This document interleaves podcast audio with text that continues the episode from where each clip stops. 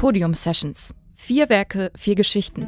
Die zwölfte Serie bei Henry, dem Podcast für zeitgenössische Kunstmusik.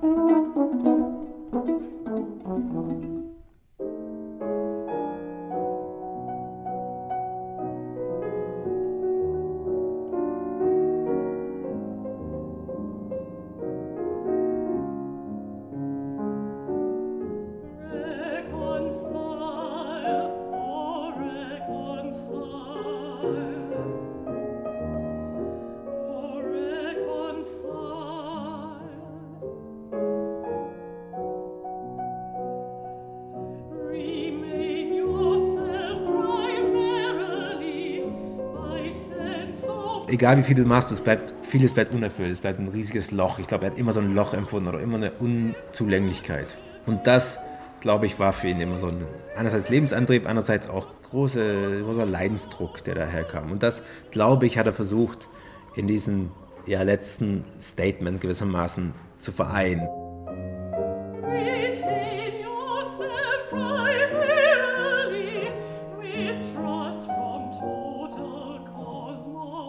Mein Name ist Steven Walter, ich bin Gründer und künstlerischer Leiter von Podium Esslingen und mein Großvater David Geppert hat dieses Lied namens Reconcile als sein letztes Musikstück im Jahre 2015 komponiert.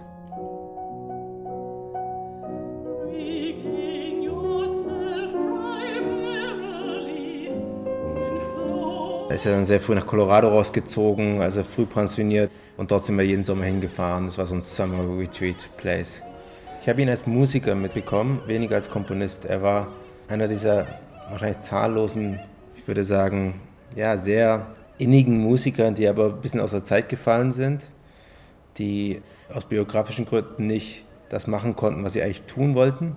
Aber er war Musiker, er war Professor ja an der Eastman School of Music, also sehr renommierter Musiker eigentlich, aber als Komponist nie so richtig präsent. Ich glaube, er wäre gerne Komponist gewesen, so wie ich das zumindest wahrgenommen hatte. Eine irrsinnige Sehnsucht danach, glaube ich, als Musiker auch anerkannt zu werden oder äh, Musik machen zu können in der Hinsicht. Und ich glaube, es geht sehr vielen so, die entweder zu früh oder zu spät geboren wurden, sei es noch so handwerklich so gut oder auch so originell es ist doch eine Tragödie irgendwie, dass so viel Musik nicht stattfinden kann, einfach weil es nicht in Moden reinpasst.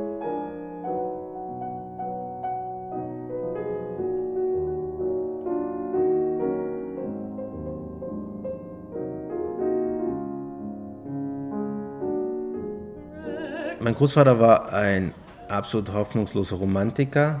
Das drückt sich, glaube ich, in seiner Tonsprache aus. Er ist sehr verhaftet in einer romantischen Musik Idiom. Es geht ihm, das hat er sehr passioniert persönlich vertreten, dass Musik ein Ausdruck von Emotion, von Gefühl ist und sein muss. Da haben wir uns auch sehr viel drüber gestritten. Er ist definitiv in dieser, in dieser Zeit verfallen. Ich, ich höre etwas trotzdem sehr Amerikanisches in seiner Musik, weil es diese Weite hat. Er hat auch in Colorado gelebt, da wirklich draußen im, in einer Weite, die man sich in Europa gar nicht vorstellen kann. Äh, Great Plains, Rocky Mountains, das ist so groß und so, ich finde seine Musik bei aller sozusagen emotionalen Dichte eine gewisse, gewisse Weite. Und diese Weite ist für mich das Amerikanische. Ansonsten ist er sehr geprägt, Brahms, Schumann, eigentlich auch Bach, das hört man da nicht so, aber er war eigentlich führender Bach-Experte als Professor. Und ja, das ist so die Gemengelage, aus der er kommt, aber vor allem die Geisteshaltung ist eigentlich das, was, glaube ich, die Musik prägt, nämlich eine zutiefst romantische, in der er versucht, seine Stellung oder die Stellung des Menschen eigentlich in der Welt irgendwie auszudrücken. Und insofern war er absolut hoffnungsloser Romantiker.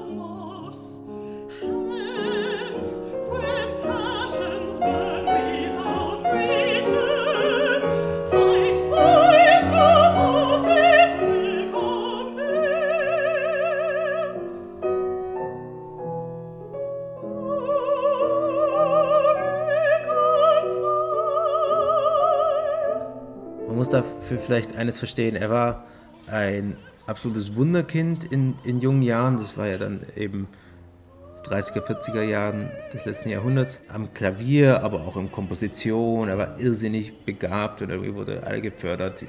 Ist mit sehr vielen berühmten Leuten in Kontakt gekommen, unter anderem auch Bartok und verschiedensten Leute hat er getroffen. Das war also alles sehr, sehr hoffnungsvoll, aber in diesem System einfach nicht funktioniert. Er hat auch nicht, überhaupt nicht reingepasst in diese akademischen Musikwelt, die auch in den USA dann sehr geprägt war von sogenannter PhD-Music, also sehr trockenen theoretischen Musikstrukturen, die überhaupt nicht ihm, ihm lagen.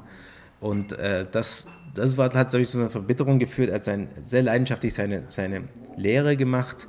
Und sobald er konnte, hat, hat, er sich früh pensionieren lassen, ist dann nach Colorado rausgezogen, hat eine Ranch gekauft mit, mit meiner Großmutter und hat dort vor sich hingewirkt, hat geschrieben, hat äh, im Schatten großer Berge und im sozusagen stürmischen Weiten der Great Plains vor sich hin komponiert und eben total für die Schublade und wusste auch, dass es eigentlich niemand mehr interessieren könnte und deswegen hat das was immens Ehrliches dadurch.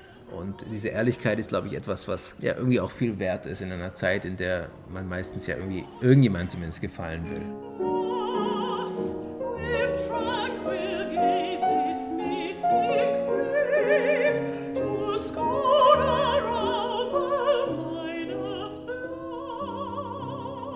Er hat relativ viel Lied gemacht, er hat viel Texte geschrieben. Also wie gesagt, das romantische Menschenbild gewissermaßen.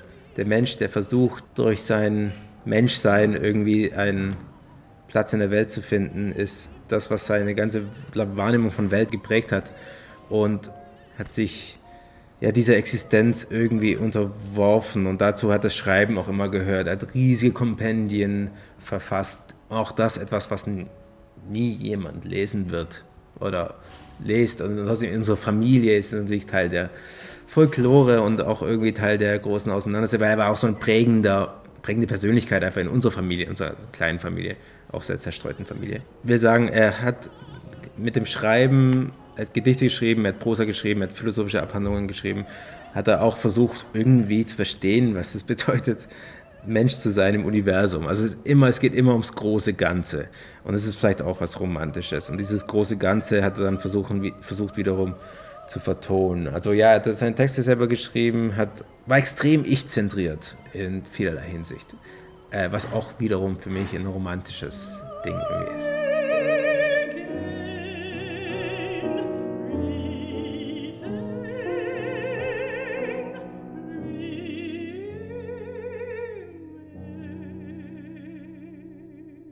seine kosmische Philosophie, die viel Mystisches hat und eine Art, eine extreme Dichte, wenn man vor allem seine philosophischen Texte liest. Das ist ja das ist so kohärent in sich, ohne dass man eigentlich versteht, oder ich zumindest verstehe, welches Vokabular er eigentlich benutzt. Also wofür steht eigentlich was? Also dieses Kosmische, wovon er spricht, ist ein Bild für ihn irgendwie.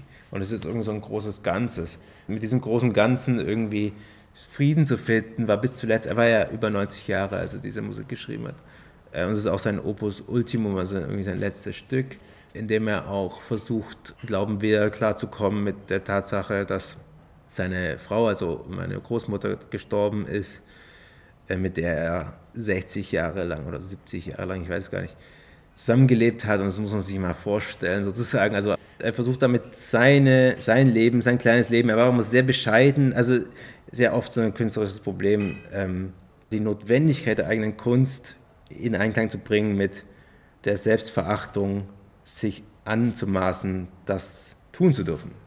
Also wie schafft man das? Wie schafft man einerseits der Welt zu sagen, ja, ich mache Kunst, und andererseits sich selbst äh, gerecht zu werden in dem künstlerischen Anspruch. Das ist, glaube ich, immer ein Problem oder nicht immer, aber sehr oft ein Problem, dass Künstler vor allem romantische, seien es neoromantische oder Künstler mit romantischem Ausdrucksbedürfnis. Das ist, glaube ich, eine Dichotomie oder ein Spannungsfeld, in dem sie immer wirken. Selbstverachtung und Selbstüberhöhung.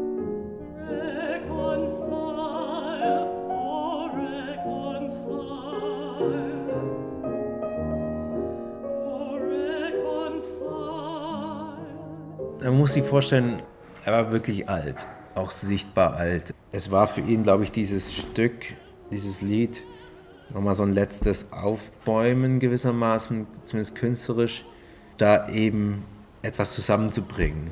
Und so wie ich diesen sehr mystischen, sehr kryptischen Text verstehe, ist das eben dieses Zusammenbringen, diese Versöhnung oder Begegnung und Versöhnung von der Energie des Menschen gewissermaßen, also die, die Leidenschaft des Menschen, die Liebe des Menschen und die Unmöglichkeit, das ganz erfüllt zu haben in einem Leben. Egal wie sehr man sich Mühe gibt, egal wie sehr man liebt, egal wie sehr man Leidenschaft in das hineintut, was, was man macht. Und er ist ein Zeugnis davon, also immens große Leidenschaft gehabt für das, was er getan hat. Egal, ob das jetzt Schreiben war oder also Musik schreiben oder Texte oder er hat ein Brettspiel erfunden, er hat einen Golfplatz selbst gebaut mit eigenen Händen. Also er hat wahnsinnig viel gemacht. Also egal wie viel du machst, es bleibt, vieles bleibt unerfüllt, es bleibt ein riesiges Loch. Ich glaube, er hat immer so ein Loch empfunden oder immer eine Unzulänglichkeit. Und das, glaube ich, war für ihn immer so ein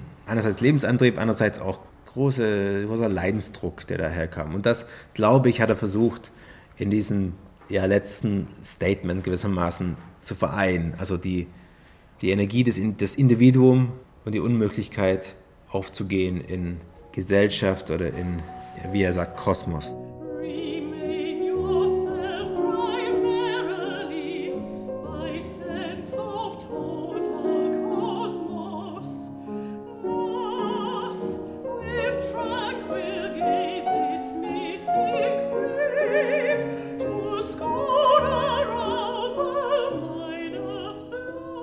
Ich glaube, die Beziehungen und die Erzählungen die es gibt zu den Komponistinnen und, oder Komponisten, die man hört, sind total wichtig und klingen mit in der Rezeption. Also selbst wenn wir Beethoven oder so betrachten, wir hören Beethoven, aber wir hören immer auch die Erzählungen zu Beethoven, vielleicht auch die Klischees.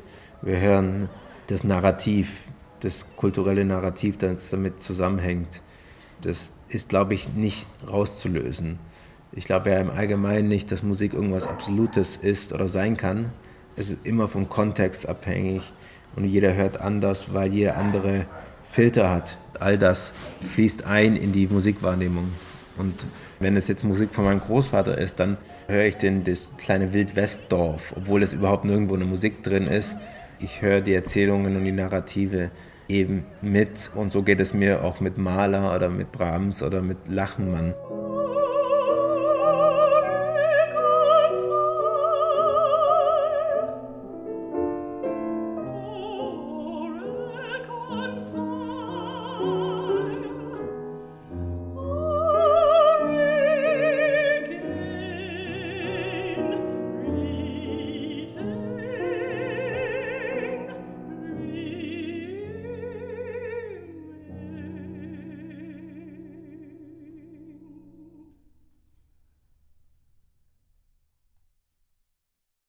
Wenn euch unser Podcast gefällt, würden wir uns freuen, wenn ihr ihn weiterempfehlt oder uns eine Bewertung dalasst. Mehr Infos findet ihr auch unter henry.podium-essling.de. Henry ist Teil der Digitalsparte von Podium Essling und wird gefördert von der Karl Schlecht Stiftung und der Kunst- und Kulturstiftung der Sparda Bank Baden-Württemberg. Diese Serie ist eine Produktion von Ricarda Baldauf. Vielen Dank an Steven Walter für das Gespräch. Die Musiker dieser Folge waren Laura Margaret Smith, Mezzosopran und Kivili Dörken Klavier. Danke fürs Zuhören und bis zum nächsten Mal.